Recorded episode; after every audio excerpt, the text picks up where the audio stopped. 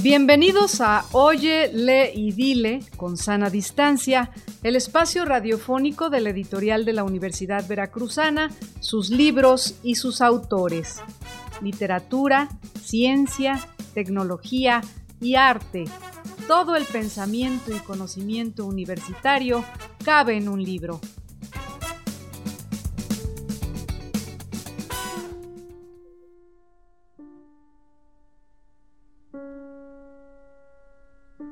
Glenn Gould fue un pianista peculiar, excéntrico para algunos, genio para otros.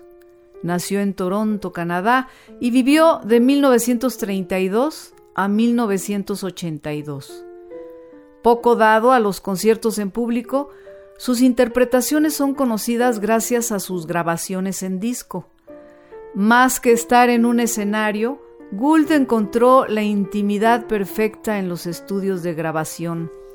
Su atmósfera partía desde una silla especial en la que se sentaba hasta su querido CD 318, a quien le hacía producir los mejores sonidos a las composiciones de Johann Sebastian Bach o de Arnold Schoenberg. Nuestro invitado de hoy es Emiliano Becerril, editor y director de la editorial Elefanta, quien nos hablará del libro Romance en tres patas, libro de la periodista Katie Hafner, quien recopila la vida de Glenn Gould. Creación musical e interpretación son almas conjuntas que si se interiorizan, si penetran en lo profundo de la sensibilidad y del sentido de la vida, logran expresar la belleza del arte. Hay un creador de las composiciones, hay un ejecutante de la obra y hay un instrumento donde las notas musicales generan sonidos, sentimientos, colores y emociones. Los genios logran traspasar los límites de lo convencional. Uno de ellos fue Glenn Gould, un músico fuera de serie quien logra la perfección de su sonido gracias al piano Stanway CD318 y a su afinador de cabecera, Bern Edkest.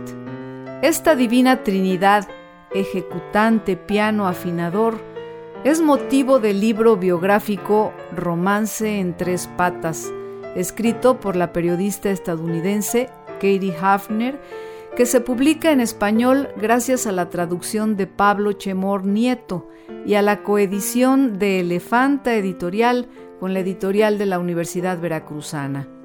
Katie Hafner nos entrega un trabajo notable.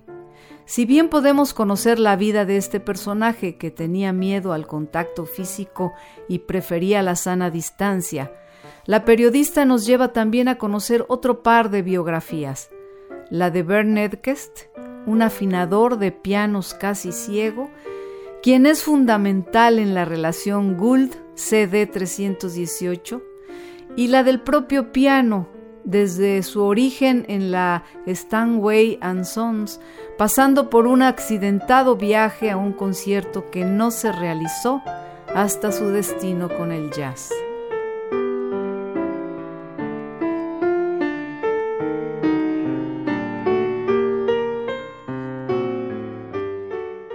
¿Cómo están? Nos da mucho gusto estar de nueva cuenta en este programa de la editorial de la Universidad Veracruzana, Hoy el Dile, con sana distancia en esta ocasión.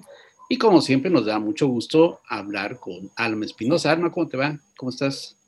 Hola, ¿qué tal, Germán? Pues es un gusto saludarte y saludar a todos nuestros radioescuchas y comentarles que como cada semana tenemos una nueva entrevista y en este caso va a ser con Emiliano Becerril Silva, quien es director de la editorial Elefanta, con quien coeditamos un gran libro eh, sobre un gran músico, que ahora vamos a platicar acerca de eso, y este libro se llama Romance en tres patas, escrito por Katy Hafner y traducido por Pablo Chemor Nieto. Bienvenido, Emiliano. Muchísimas gracias, Alma. Eh, por, la invitación. Me encanta desde el título del, programa, Corre y Dile. Eh, pura buena onda. Entonces estoy muy feliz de estar aquí.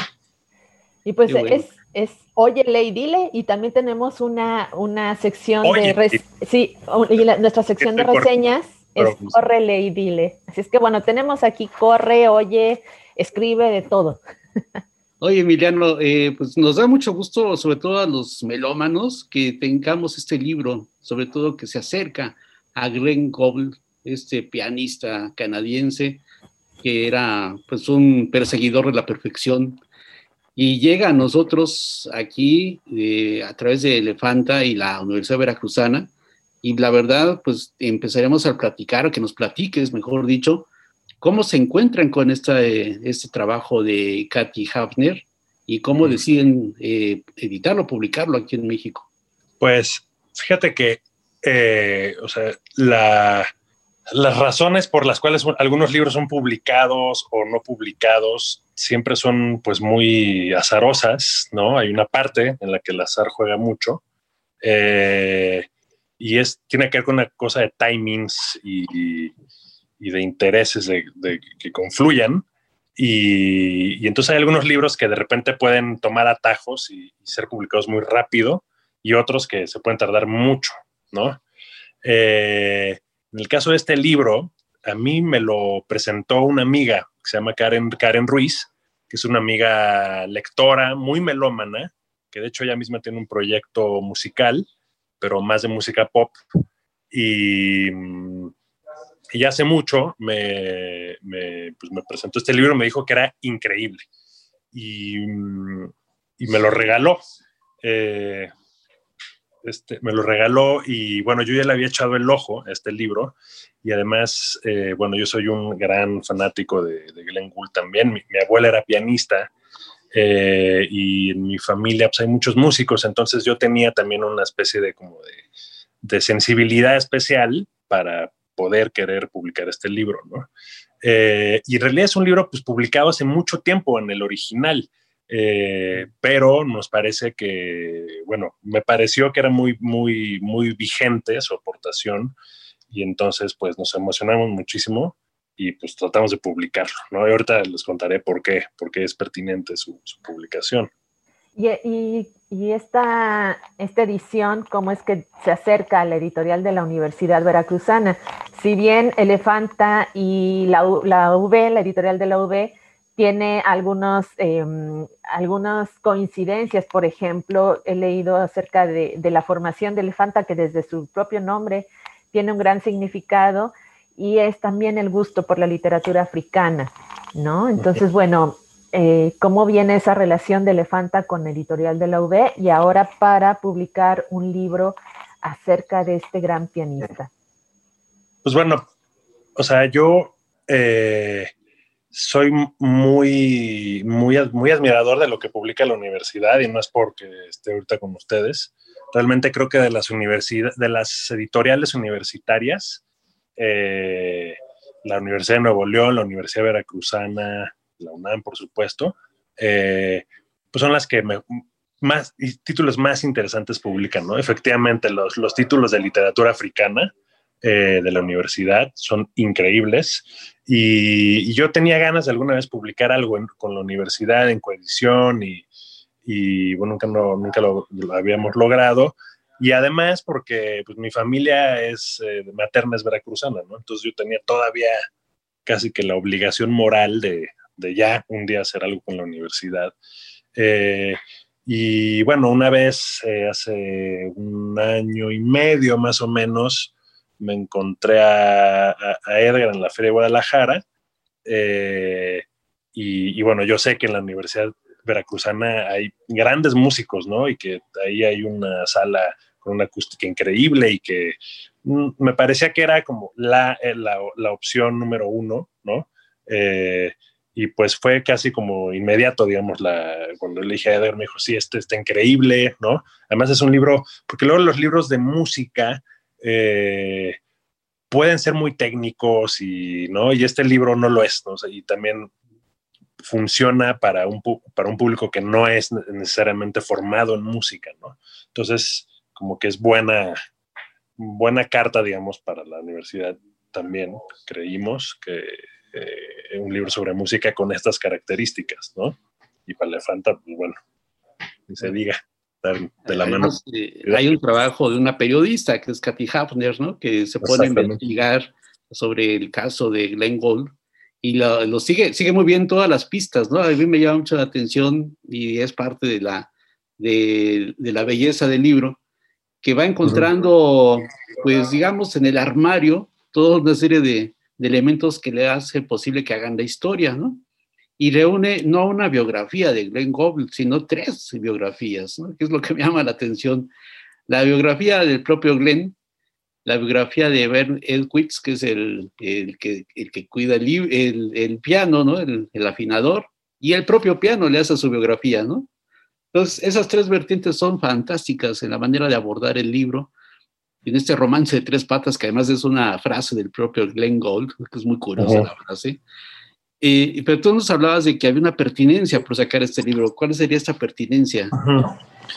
Pues sí, justo, justo creo que la, la, frescura, ¿no? Porque primero que lo ha hecho una periodista, eh, me parece que, que eh, le da un lenguaje pues mucho más coloquial, o sea, hay mucho oficio en la escritura de Kathy Hafner, ella es una periodista del New York Times, que hace, hace eh, cosas de muchos temas, ¿no? De, de,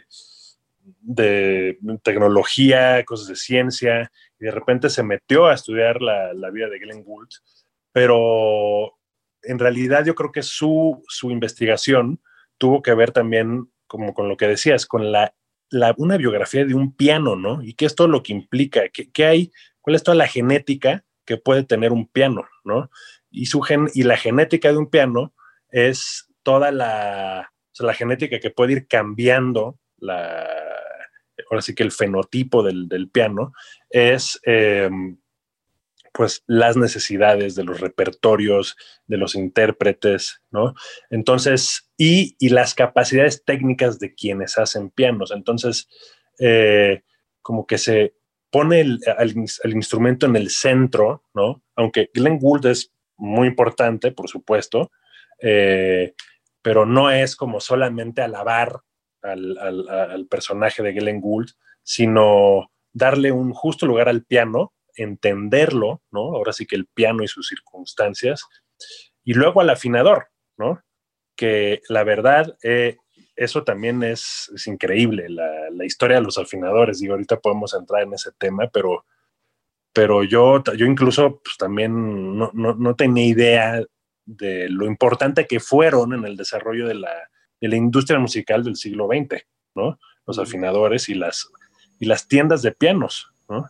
Porque se hablo mucho, me interrumpen, ¿eh? Porque yo soy medio rollero, pero, pero, pero digamos, o sea, como que en este libro cuenta cómo, las grandes eh, tiendas departamentales de pianos, por ejemplo, eh, para vender pianos eh, organizaban conciertos a lo largo de Estados Unidos y, entonces pues invitaban a los mejores pianistas a tocar estos conciertos en una época en la que no había salas de concierto tampoco, ¿no? O sea, no había tantas salas de concierto o muy pocas.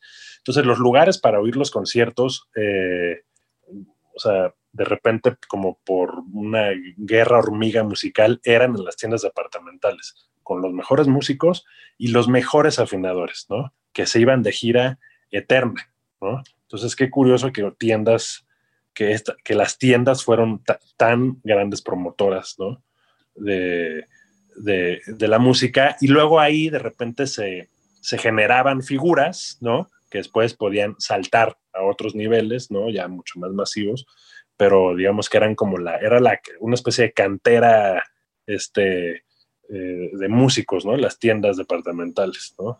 Muy, Y recuerdo, y recuerdo la, vez que pude eh, conversar contigo de manera personal y tú me hablabas de este libro, era tal la pasión con la que hablabas acerca de, del contenido y bueno, de la creación de este, pero hubo algo que me llamó mucho la atención de cómo te expresabas precisamente de esta figura del afinador, ¿Cómo nosotros que no, no eh, solamente estamos acostumbrados, la mayoría, a escuchar la música, pero no tenemos en cuenta quién está atrás de eso, ¿no? No solamente es el pianista, sino es el afinador y es el que preservaba, el que conocía perfectamente cada detalle del músico, de los tiempos, del oído del propio músico, ¿no?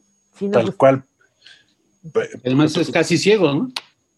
Sí, sí, además es como de película. Yo, yo insisto en que deberían ser una película de este libro. Este, porque este afinador, o sea, igual, claro, o sea, la historia misma del afinador, que era un tipo eh, huérfano, eh, ahí medio un poco eh, que tiraron ahí a un, orfanato en Canadá y pues, con su, su, mala visión realmente pues tenía pues, un destino pues complicado, ¿no? Aparentemente un porvenir difícil ya desde el contrato, ¿no? De la infancia.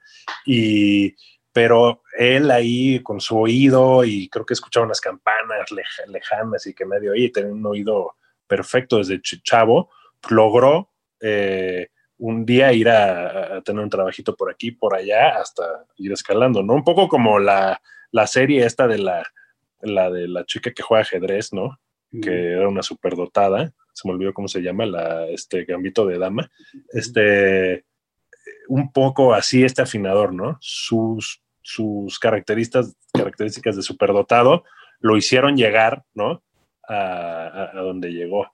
Y, creo que algo que es importante subrayar es que los afinadores de piano no, no es gente que solamente encuentre la cómo apretar perfecto para que suene, eh, digamos, un la, ¿no? Como donde debe sonar, ni nada, sino, sino que eh, es gente que, manipula el instrumento en todas sus posibilidades, ¿no? Eh, los resortes, los, mm, todas las cosas que, tienen un piano, ¿no? los afinadores eh, saben cómo, cómo, moverle para que el piano tenga ciertas características, ¿no? Es decir, eh, algo que es muy interesante en este libro es cuando empieza uno a ver como los tipos de afinadores, los tipos de intérpretes y de repertorios que hay, ¿no? Cuando uno los puede comparar. Entonces uno piensa en, en Vladimir Horowitz, que era un pianista que tenía un repertorio pues muy heavy metal, digamos, o sea, daba Rachmaninoff y, daba unos pianazos y entonces su piano y, su teclado tenía que tener una resistencia, pues, heavy metal, ¿no? Para los golpes, ¿no? Casi. Eh, su afinador tenía que dejarlo así, tenía que hacer todo lo posible para que fuera un, piano fuerte, robusto, ¿no? En cambio, Glenn Wood eh, necesitaba por el repertorio que él tocaba, que era pues, Bach y otras, otras cosas, un piano hipersensible al tacto, ¿no? Un piano que uno le pusiera el dedo y rápidamente la tecla se bajara y sonara, ¿no? Y que pudiera casi acariciar el piano, ¿no?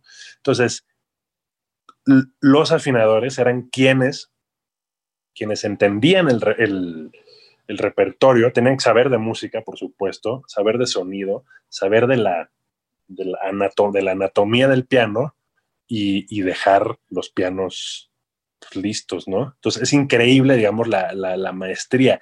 Y por eso son tan importantes, porque si Glenn Gould no hubiera tenido un afinador capaz de dejarle el piano como se lo dejó, el sonido de Glenn Gould no hubiera sido el que fue. O sea, sin su afinador, no, ¿no? Y lo mismo en muchos otros intérpretes, ¿no? Y tener una relación, pues una discusión y una pues, negociación casi neurótica en general, porque es lo más conveniente, ¿no? En, este libro es, de repente hay casos donde pues, cuenta como algunos desencuentros, porque ustedes saben que Glenn Wood era un personaje pues con un temperamento difícil, ¿no?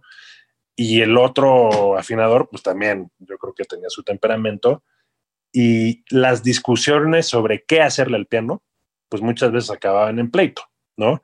y se mandaban a volar y todo, pero Glenn Gould decía, no, este afinador no hay manera de que yo encuentre a uno como él, y entonces volvía, ¿no?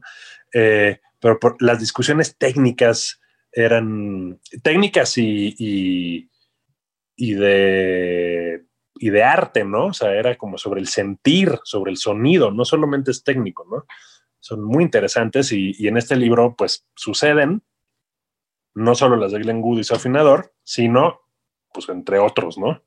Este, Es, es una, una historia de la perfección de Gould, de los creadores del, del- del piano, que es el CD 318, y del Ujú. afinador, ¿no? Que es este Bert Edwitz. Es realmente una búsqueda de la perfección, eh, totalmente, ¿no? Y, y bueno, habla, habla mucho de las variaciones Goldberg, que es una de las, de las clásicas de Glenn Gould, a esa Ujú. música de Bach, donde logra precisamente este sonido que podríamos decir que es el sonido que tal vez buscaba Bach también, porque lo que mencionan es de que hay un sonido muy parecido al clavecín cuando toca el, piano, ¿no? Y hay otra característica importante también de Glenn Gould, que, que no le gustan los conciertos, o sea, no le gusta dar conciertos al público. Y entonces se, se refugia en la radio, ¿no? Se refugia en los estudios Sí. de grabación para crear su gran obra, ¿no? Y eso es como se da a conocer. A mí me parece otra cosa fantástica. La- un músico que se aboca a grabar, a grabar y estar en las cabinas de radio o en las salas de grabación y nada más, ¿no? Para buscar Sí. precisamente la perfección del sonido, ¿no? Sí, y es, y es curioso, ¿no? Porque hay, hay músicos, muy, muy buenos músicos en la historia, Sí. que justamente están en contra de los estudios, ¿no? Porque, porque no les gusta la, la, la injerencia, o sea, los de, ahora sí que de los ingenieros, ¿no? Eh, y, y pues prefieren que la música sea pues, una experiencia única en un concierto, etcétera, ¿no? Y Glenn Gould, sí, él, al revés, él renunció, así como a los a, mediados de sus años 30, renunció a dar conciertos y, y se y después, de hecho, volvió a hacer grabaciones, repitió algunas grabaciones que ya tenía, porque él estaba obsesionado con este sonido perfecto, ¿no?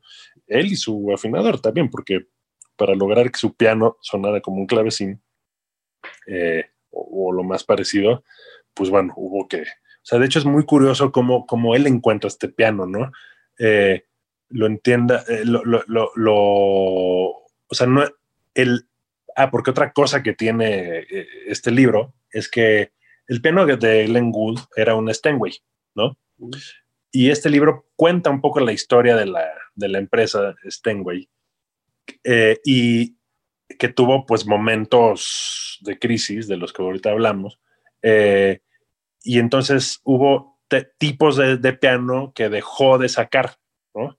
Entonces, e- este C, CD318 era un tipo de, era, bueno, el, el nom- nombre de ese piano, pero era de un tipo de pianos que dejaron de sacar, ¿no? Eh, y que estaba muchas veces como, sí, a lo mejor pues ahí arrumbado, ¿no?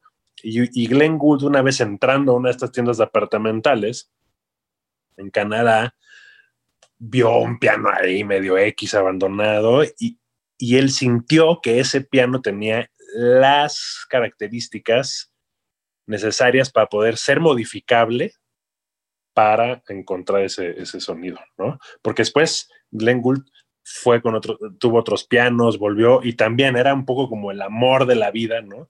Este piano que eh, sufrió accidentes, ¿no? Por las giras y todo esto nos lo cuentan en el, eh, en el, en el libro, ¿no? ¿Qué hacer con estos accidentes? Es como Chet Baker que lo asaltan y le rompen la mandíbula y tiene que volver a aprender a tocar trompeta, ¿no?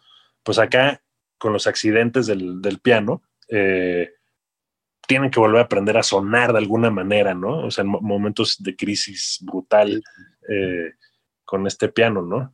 Eh, y, y bueno, no sé, ya, ya no sé qué está diciendo, pero, pero sí. Vamos para rematar la historia, Emiliano. Eh, Katy Hafner sigue, la- sigue hasta casi al final a la vida del piano y va a parar el piano a- con el jazz, ¿no? Va a parar con jazzistas Increíble. en, sí. en los barrios y ahí, ahí dice que a lo mejor si, lo- si supiera Glenn Gould dónde estaba su piano, se iba a morir. Sí, pero no hay, de hecho, o sea, bueno, ahí lo, se lo, se lo quedó, se lo compra Bill Evans. Bill Evans, sí, Bill sí. Evans le compra el piano. Y hay un disco de Bill Evans Sí, sí, sí. que- eh, eh, grabado con ese piano, ¿no? Sí. Que no, ahorita no me acuerdo cómo se llama, pero si alguien está escuchando esto y bu- busca el, C, el CD318 piano Bill Evans, eh, Glenn ahí, va a encontrar este disco que es increíble, ¿no? Eh, sí, y este, y, luego, y, ¿perdón? No, no, no. Ah. Y bueno, y otra cosa que quería decir era sobre la Steinway and Company, ¿no? Porque, eh, digo, Steinway and Sons, eh, que pues, es una, una empresa, pues, del siglo XIX, alemana, que llega a principios del siglo XX a Estados Unidos, que, eh, eh, pues bueno, empieza a crecer, ¿no? Pero en algún momento, con las guerras mundiales y la depresión, la, la Steinway tiene que hacer cambios para sobrevivir, ¿no? Entonces, primero tiene que, eh, ah, por, por, por mandato presencial en la guerra, primero, pues los pianos ya no se vendían tanto y todo el mundo tenía que colaborar para la guerra. Entonces, eh, empezaron a hacer pedazos de para hélices de avión. Eh, entonces, en el libro hacen la reflexión, ¿no? O sea, es increíble como esta, esta fábrica que hacía cajas para, para elevar el alma, ¿no? Ahora hace eh, animales de matar, ¿no? Este, aviones, eh, colabora en la fabricación de los aviones. Después, en la, en la eh, eh, me parece que fue en la, la depresión o no sé en qué momento, pues no se vendían tampoco muchos pianos. y entonces, pero como era postguerra, post primera guerra, me parece, no estoy seguro ahí si se, después de la primera o la segunda, que hubo, pues bueno, una, crisis, eh, eh, empezaron a vender ataúdes, féretros, ¿no? Entonces la Steinway, en vez de hacer cajas de resonancia, hacía cajas de, para cadáveres, ¿no? Entonces, bueno, es interesante cómo de unos emprendedores van creciendo y se van teniendo que ajustar, etcétera, y, y de cómo, pues sí, el piano, que no es un instrumento tan viejo, ¿no? Como otros instrumentos, quizás, ¿no? Y que incluso en el mismo siglo XIX se va a sí mismo perfeccionando, ¿no? Y en este, en este libro no hay, no hay, yo pues no sé nada de música, la verdad, nada más, nada más soy un melómano, pero, pero por eso me gustó mucho este libro, porque no hay pedazos técnicos. En algún momento hay como a lo mejor una, una explicación así como de, de, anatomía del piano de una página y media o cosas así que sirven mucho para entender, ¿no? Ciertas discusiones o, tal, pero, pero no, en realidad es, muy, muy interesante ver cómo, cómo se va desarrollando, ¿no? Pues muy bien, Emiliano, pues eh, llegamos ya al final de esta plática. Nomás este, como paréntesis, se llama Conversaciones conmigo mismo, el, el disco de Bill Evans. ah, perfecto. Gracias. Este famoso piano CD 318. Bueno, pues muchas gracias, Emiliano Becerril, eh, por esta conversación. Y la verdad, les recomendamos el, libro Romance en tres patas de Katy Hafner con traducción de Pablo Chemor Nieto. ¿Qué podemos hacer, Alma, para, para ver y conseguir este libro? Bueno, en esta ocasión Emiliano me va a ayudar para eh, decir eh, en qué otras librerías se puede conseguir. En Jalapa tenemos una librería que es Hiperión. La pueden encontrar en Facebook, Librería Hiperión Jalapa. Y también hace envíos a todo el país, pero Emiliano eh, tiene algunos otros datos de dónde eh, podemos conseguir también el libro. Sí, exacto. En Jalapa está en Hiperión. Eh, fantástica librería.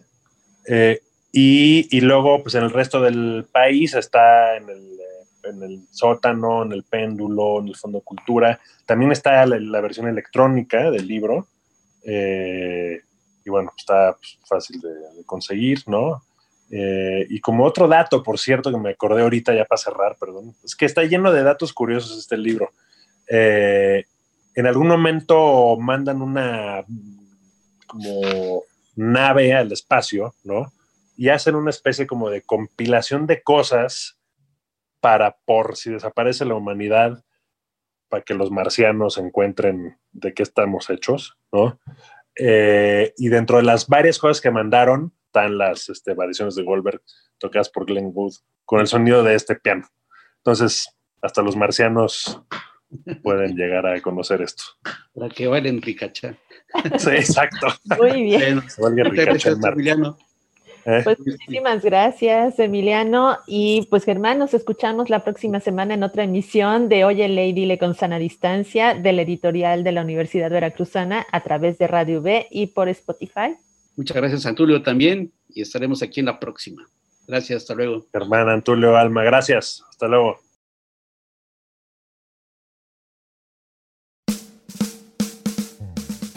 El catálogo de libros de la editorial de la Universidad Veracruzana lo pueden consultar en la página electrónica libros.ub.mx.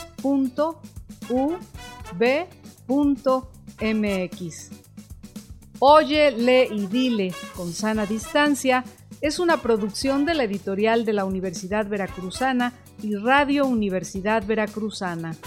Voces: Alma Espinosa, Germán Martínez Aceves, y Liliana Calatayud. Enlaces, grabación y edición, Antulio García. En la próxima emisión nos volveremos a encontrar con un libro y con sus autores.